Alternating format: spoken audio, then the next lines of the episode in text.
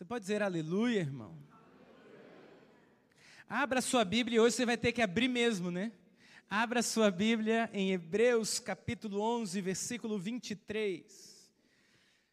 Hebreus 11, 23.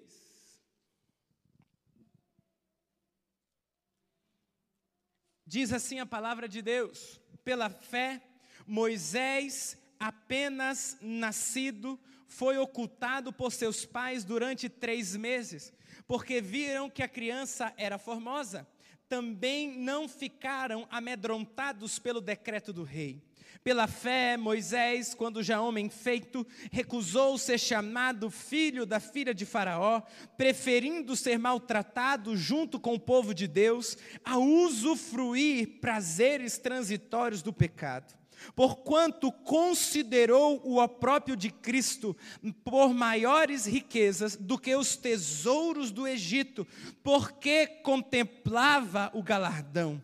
Pela fé, ele abandonou o Egito, não ficando amedrontado com a cólera do rei, antes permaneceu firme, como quem vê aquele que é invisível. Eu quero ler essa parte de novo. Antes permaneceu firme, como quem vê aquele que é invisível. Pai, muito obrigado por Sua palavra. Que essa noite ela venha nos instruir, que essa noite ela venha nos ministrar, que essa noite ela venha nos capturar, que essa noite ela venha mexer conosco, que essa noite ela, ela venha nos instruir em toda justiça. Fala com a gente, Deus, em nome de Jesus. Amém.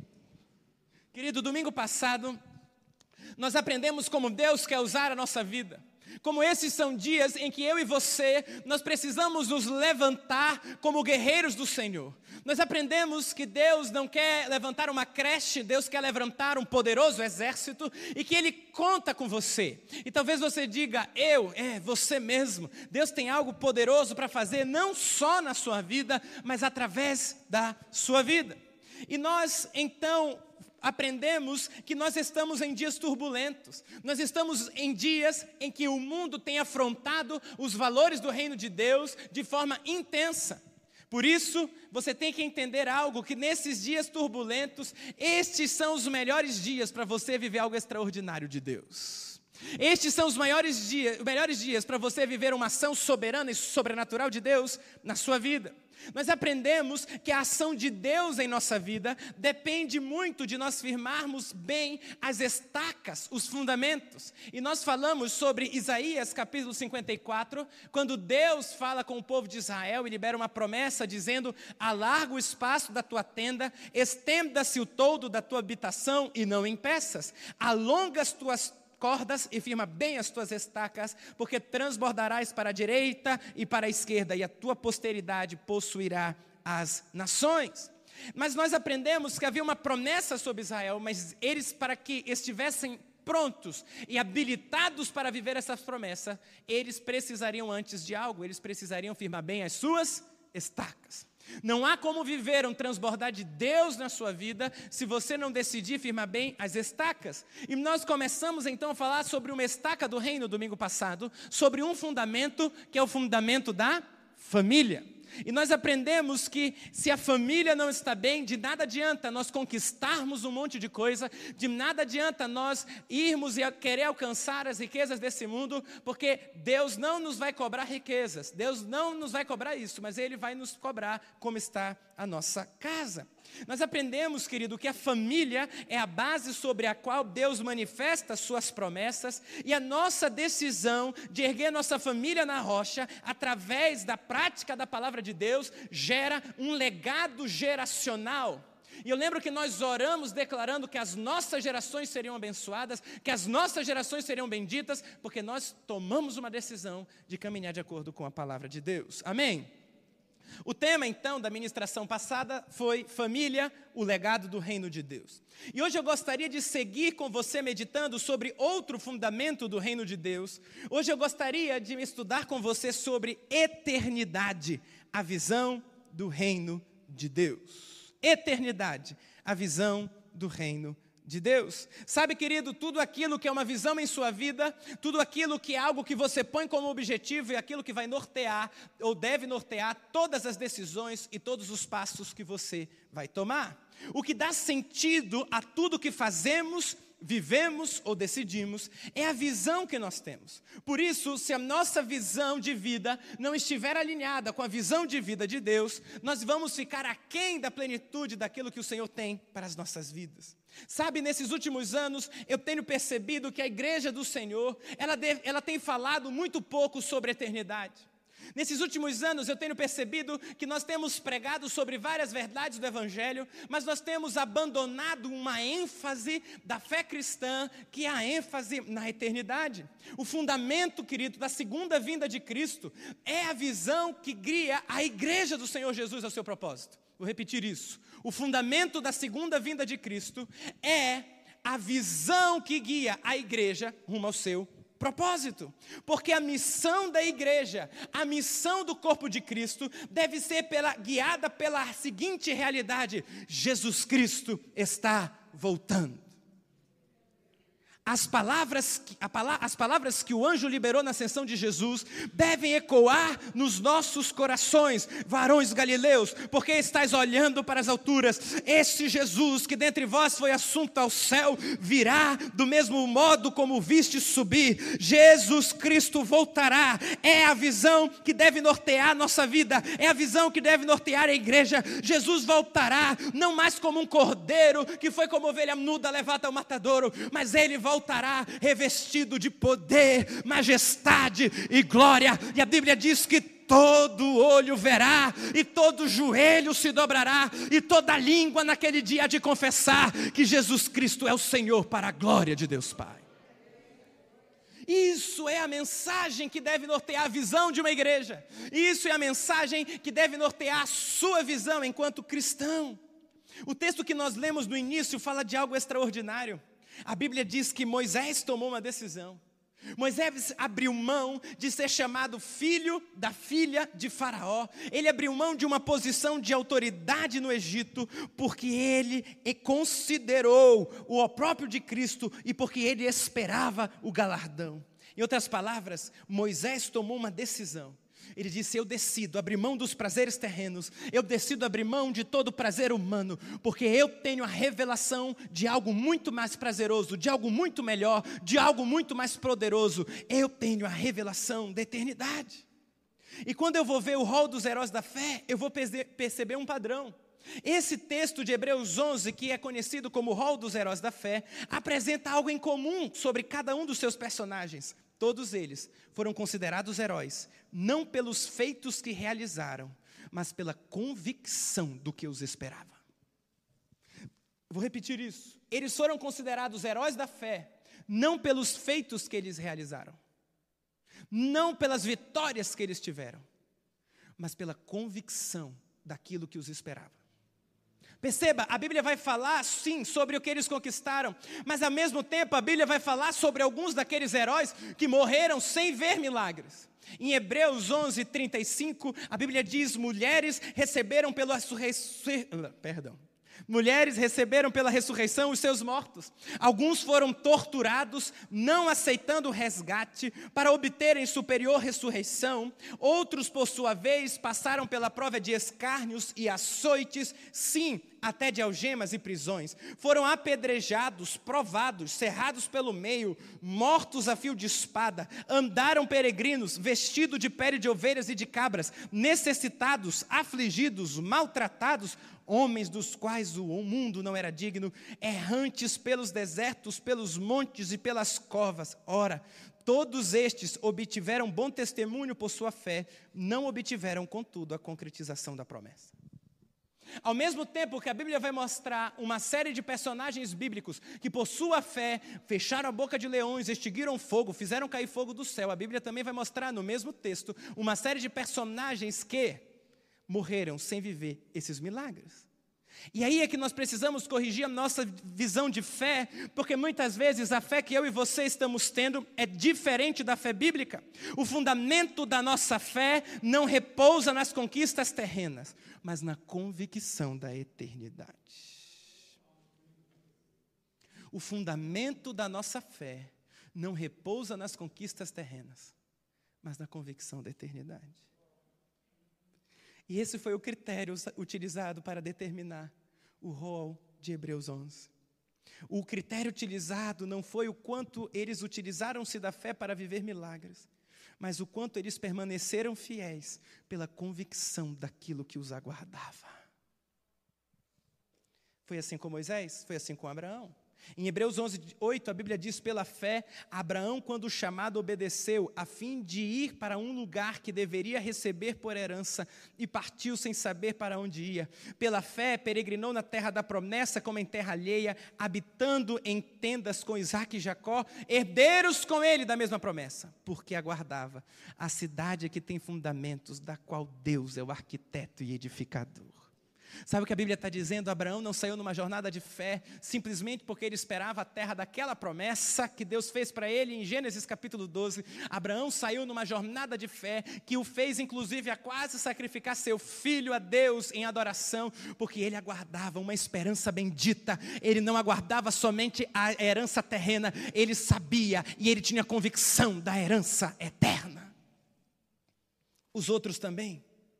Se você ler Hebreus 11, 13, a Bíblia vai dizer assim: Todos esses morreram na fé sem terem obtido as promessas, vendo-as, porém, de longe, saudando-as e confessando-as que eram estrangeiros e peregrinos sobre a terra, porque os que falam desse modo manifestam estar procurando uma pátria, e se na verdade, isso aqui é tremendo pena que não tem como projetar. E se na verdade se lembrassem daquela de onde saíram, teriam oportunidade de voltar, mas agora aspiram uma pátria superior, isto é, celestial. Por isso Deus não se envergonha deles de ser chamado seu Deus, porquanto Deus lhe preparou uma cidade. Quando a sua visão e a minha visão não for aquilo que eu e você podemos conquistar para vivermos aqui, mas quando a minha e a sua visão forem aquilo que nós podemos gerar para viver lá, nós estaremos alinhados plenamente à visão que Deus tem para as nossas vidas, porque a igreja desse tempo precisa voltar a olhar para a eternidade, a proclamar a verdade imutável: Jesus vai voltar. Nós precisamos voltar a olhar para isso.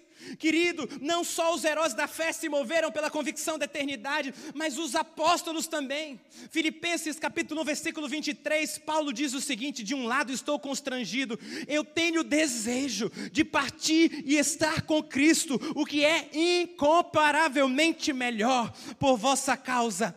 Mas por vossa causa é necessário ainda permanecer aqui. Sabe o que Paulo está dizendo? Eu estou aqui, mas o desejo mais profundo do meu coração não é estar aqui. O desejo mais profundo do meu coração é partir e estar em plenitude com Cristo. O desejo mais profundo do meu coração é eu ver o meu Senhor face a face. Paulo diz: Mas porque eu preciso estar aqui, eu ainda tenho um propósito. Eu estou dividido.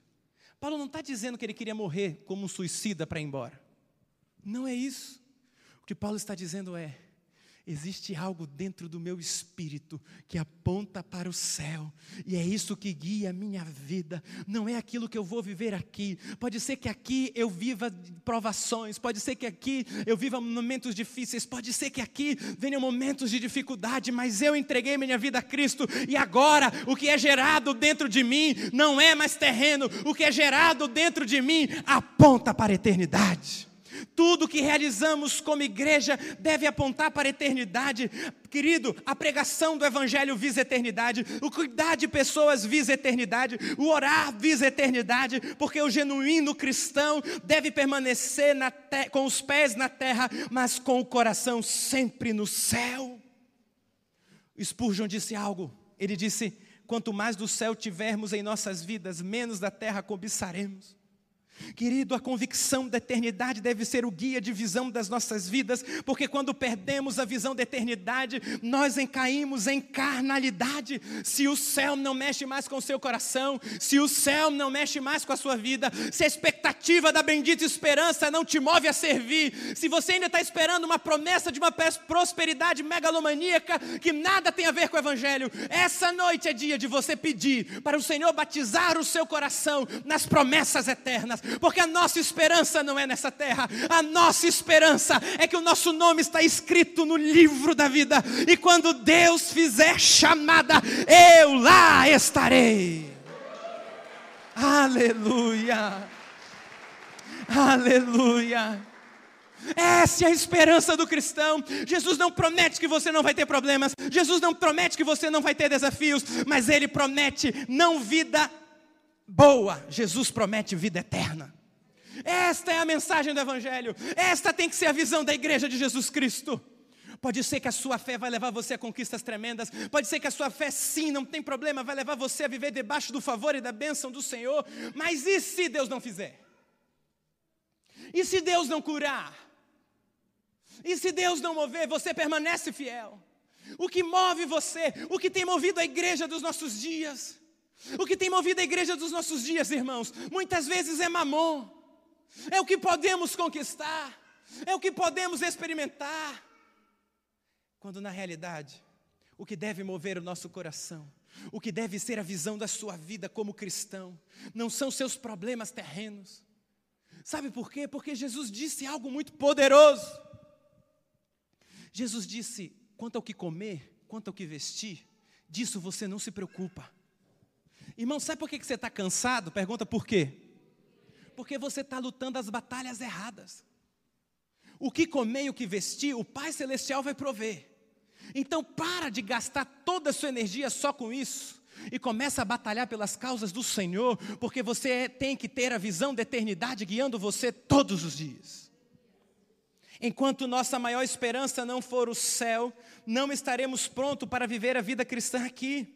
Querido, o anseio pela eternidade não é um sentimento escapista, mas é o anseio pelo encontro da plenitude de Deus. O céu só vem para a terra através de pessoas que já estão com o coração no céu. Por isso o apóstolo Paulo disse: Nada mais me move a não ser a eternidade. Por isso o apóstolo Paulo disse: Eu estou dividido. Porque se eu olhar para dentro de mim, o que eu quero mesmo é estar com Cristo. Se eu olhar para dentro de mim, o que eu quero mesmo é estar na eternidade.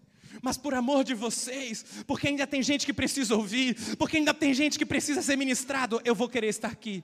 Mas no fundo do meu coração, aquele que verdadeiramente, irmão, foi regenerado, dentro de si tem uma fonte de águas vivas que jorra para a eternidade todos os dias. Onde estão as músicas que falam da beleza do céu? Onde estão as canções que cantam sobre a beleza da eternidade? Onde estão? A primeira geração de cristãos nessa nação cantava mais para o céu e pelo céu e sobre o céu do que você pode imaginar. Sabe por que nós não cantamos hoje? Porque nós vivemos um evangelho fácil. Nós vivemos um evangelho fácil. Cuidado, isso está mudando, irmão. A pergunta é: será que o nosso coração anseia pelo céu? Será que o nosso coração de verdade clama Maranata, ora vem Senhor Jesus, ora vem Senhor Jesus, não porque está na moda cantar Maranata, mas porque esse é o clamor mais profundo do meu coração. Eu não vejo a hora de ver os céus abertos, o soar da trombeta e o Filho do Homem vindo com todo poder e glória. Essa é a bendita esperança. É como diz o hino antigo, vamos ver os crentes velhos, perdoa a minha voz. Da linda pátria estou, bem longe, can. Olha esse refrão. Eu tenho de Jesus saudade, ó. Oh Passarinhos. Belas flores querem me cantar.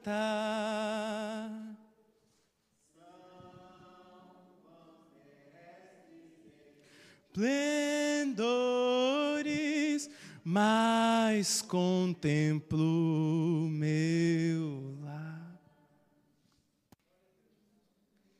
Onde estão aqueles que têm saudade do céu?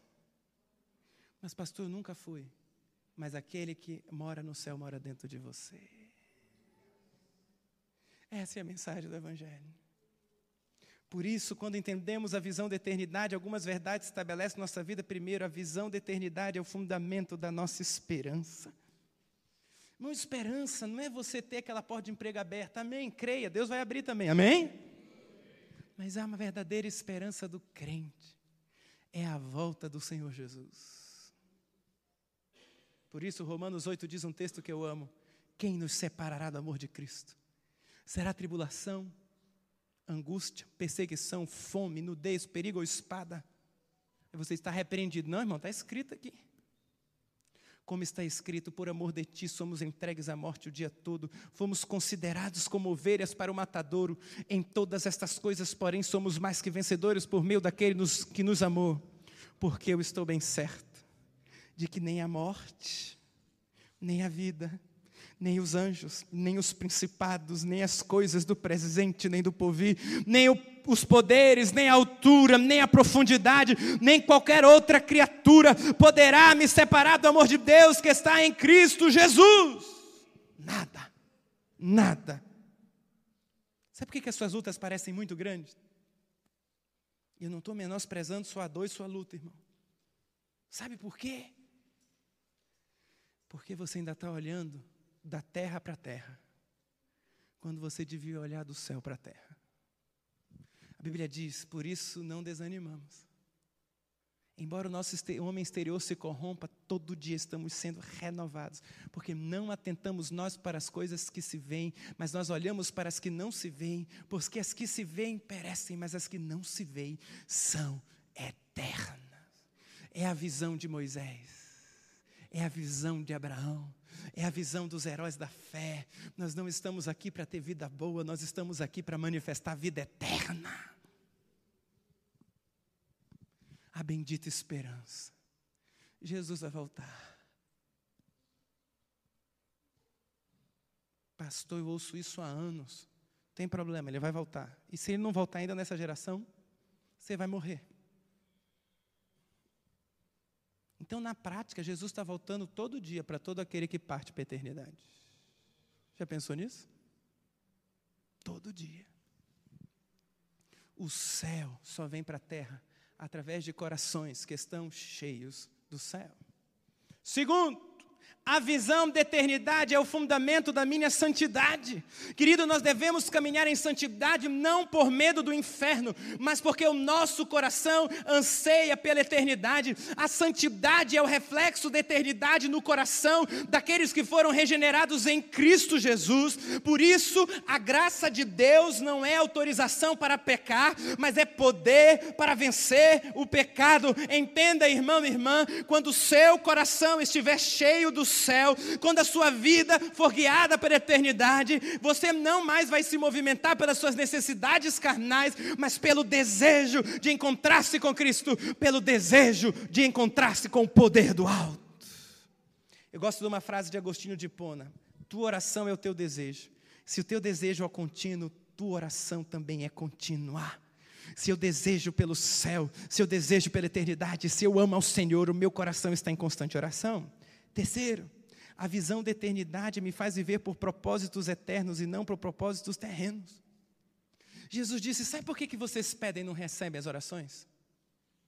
Porque vocês pedem para gastar nos vossos deleites. Porque o coração de vocês ainda está cheio da terra, quando na verdade já deveria estar batizado no céu. Em último lugar, pode vir o louvor? Presta atenção.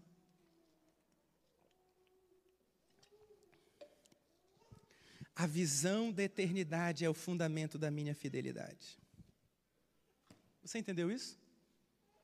Diga comigo, a visão da eternidade é o fundamento da fidelidade.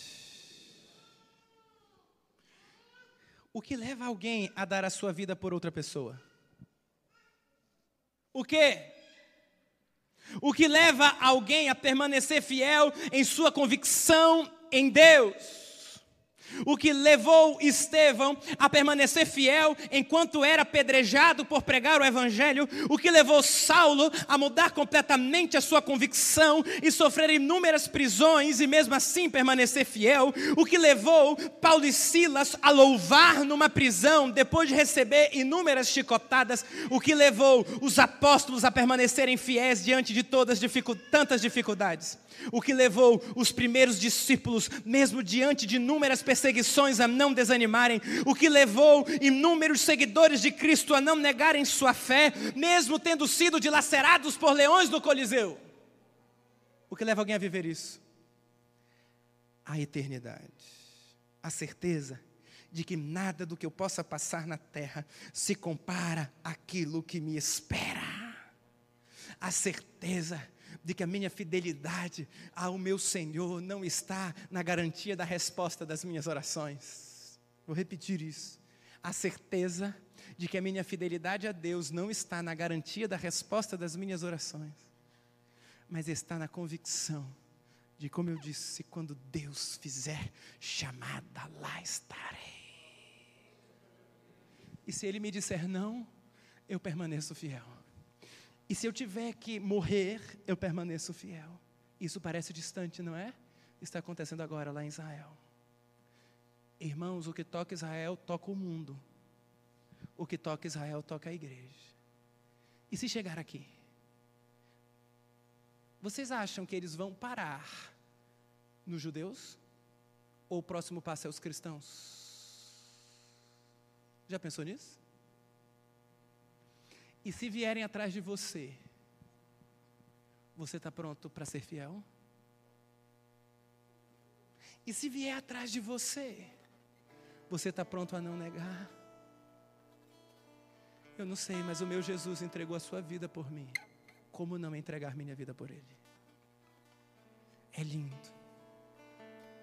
O discurso é lindo. Mas a entrega tem que ser total e radical. Você está disposto? Fundamento do reino. A visão da eternidade é o que guia a igreja do Senhor Jesus. É tempo, querido, de nós batizarmos nosso coração na eternidade. A certeza de que nada do que eu posso passar na terra se compara àquilo que me espera. E que um dia, nas dimensões eternas, nós ouviremos dos lábios do nosso amado Jesus: Foste fiel no pouco, sobre o muito te colocarei entra no gozo do teu Senhor. É tempo de refocar a igreja dos nossos dias. É tempo de o céu voltar a mexer com a gente. É tempo de trabalharmos não pela comida que perece, mas para aquela que aponta para a eternidade. Sabe, querido, talvez você veio aqui hoje esperando uma palavra de vitória, e eu posso te garantir, você ouviu a maior palavra de vitória que existe. Jesus Cristo voltará para nos buscar. A vitória do Senhor com sua igreja sobre o pecado e sobre este mundo só será possível se do mais fundo do nosso coração a igreja começar a clamar Maranata, Maranata, Maranata. Às vezes eu percebo que o reino não avança através de você e de mim de uma forma mais intensa, porque nós estamos criando raízes, ao invés de colocarmos nosso coração no céu. Hoje o Senhor quer limpar a sua visão, hoje o Senhor quer limpar os seus olhos, ó igreja. Hoje Ele está dizendo: tira as raízes da terra, começa a criar raízes no céu, porque você não é mais daqui, nada daqui vai te satisfazer, nenhuma conquista humana vai preencher você você, a única coisa que vai preencher você é a convicção da eternidade, é a certeza de vida eterna, é a certeza de que agora os seus pecados em Cristo Jesus foram perdoados, você foi limpo, Ele te deu novas vestes, Ele te fez digno, Ele te fez assentar com Cristo nas regiões celestiais e Ele vem nos buscar. Onde está nosso tesouro, ó igreja? Pode ficar em pé, por favor. Jesus disse: Onde estiver o seu tesouro, aí estará o seu coração. Será que o nosso tesouro não tem estado nas coisas daqui? Será que o nosso tesouro não está linkado demais às vitórias que obtemos aqui? Será? Ah, irmão, isso não é história da Caronchinha. Isso é tão real como o dia de hoje, isso é tão real como tudo que está acontecendo aqui. Pastor, como eu sei se o meu coração tem ansiado pela eternidade de verdade? Comece a analisar a sua vida. O que, que tem guiado as suas decisões? O que tem guiado as suas decisões é a sua vontade ou a vontade de Deus? O que tem guiado suas decisões é o seu conforto pessoal ou os planos de Deus? O que tem conduzido você, o que tem guiado você, o céu ou a terra? Quais batalhas como igreja nós temos lutado? A batalha do Senhor ou só nossas pequeninas batalhas? Sabe? É tempo de olhar para o céu de novo. É tempo de deixarmos os nossos corações serem cheios pela eternidade. Quando perdemos a visão da eternidade, temos que encher a igreja de um monte de teologia que não tem nada a ver. Temos que fazer promessas que Jesus Cristo nunca fez. Não. A verdadeira igreja do Senhor tem um coração que clama pela eternidade e que está disposta a ser fiel até o fim. Ser fiel até a morte e dar-te-ei a coroa da vida. Amém. Queria que nós louvássemos esse música. Me apegar com as coisas daqui, pois eu sei há um lugar que me espera. Você consegue crer nisso? Estrangeiro eu sou, o meu lar é o céu. Meu Jesus, vem buscar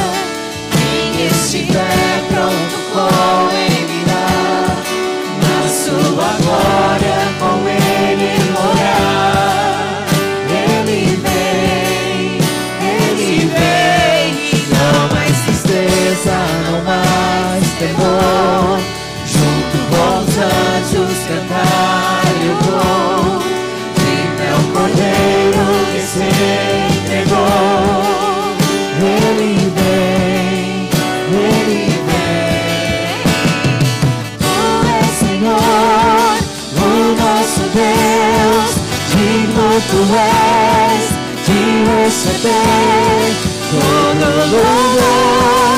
Vamos cantar em teu rei. Senhor, o nosso Deus,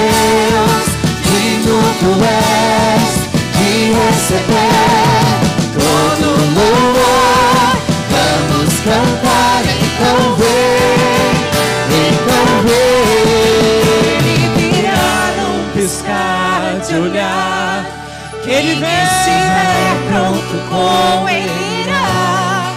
Na sua glória com ele orar. Ele vem, ele vem. Não mais tristeza, não mais temor. Junto com os anjos cantar eu vou. Diz ao cordeiro que se entregou.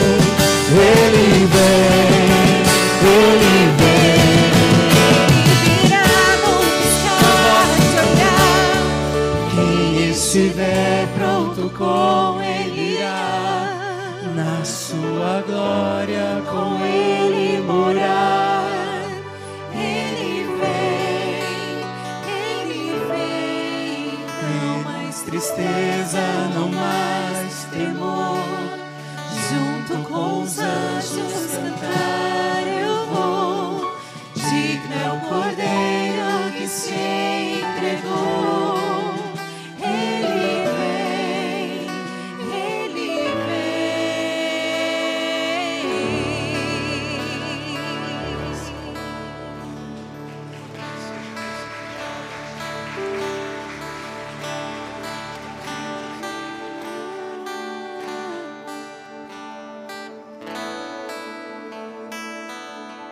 quero que você feche os teus olhos.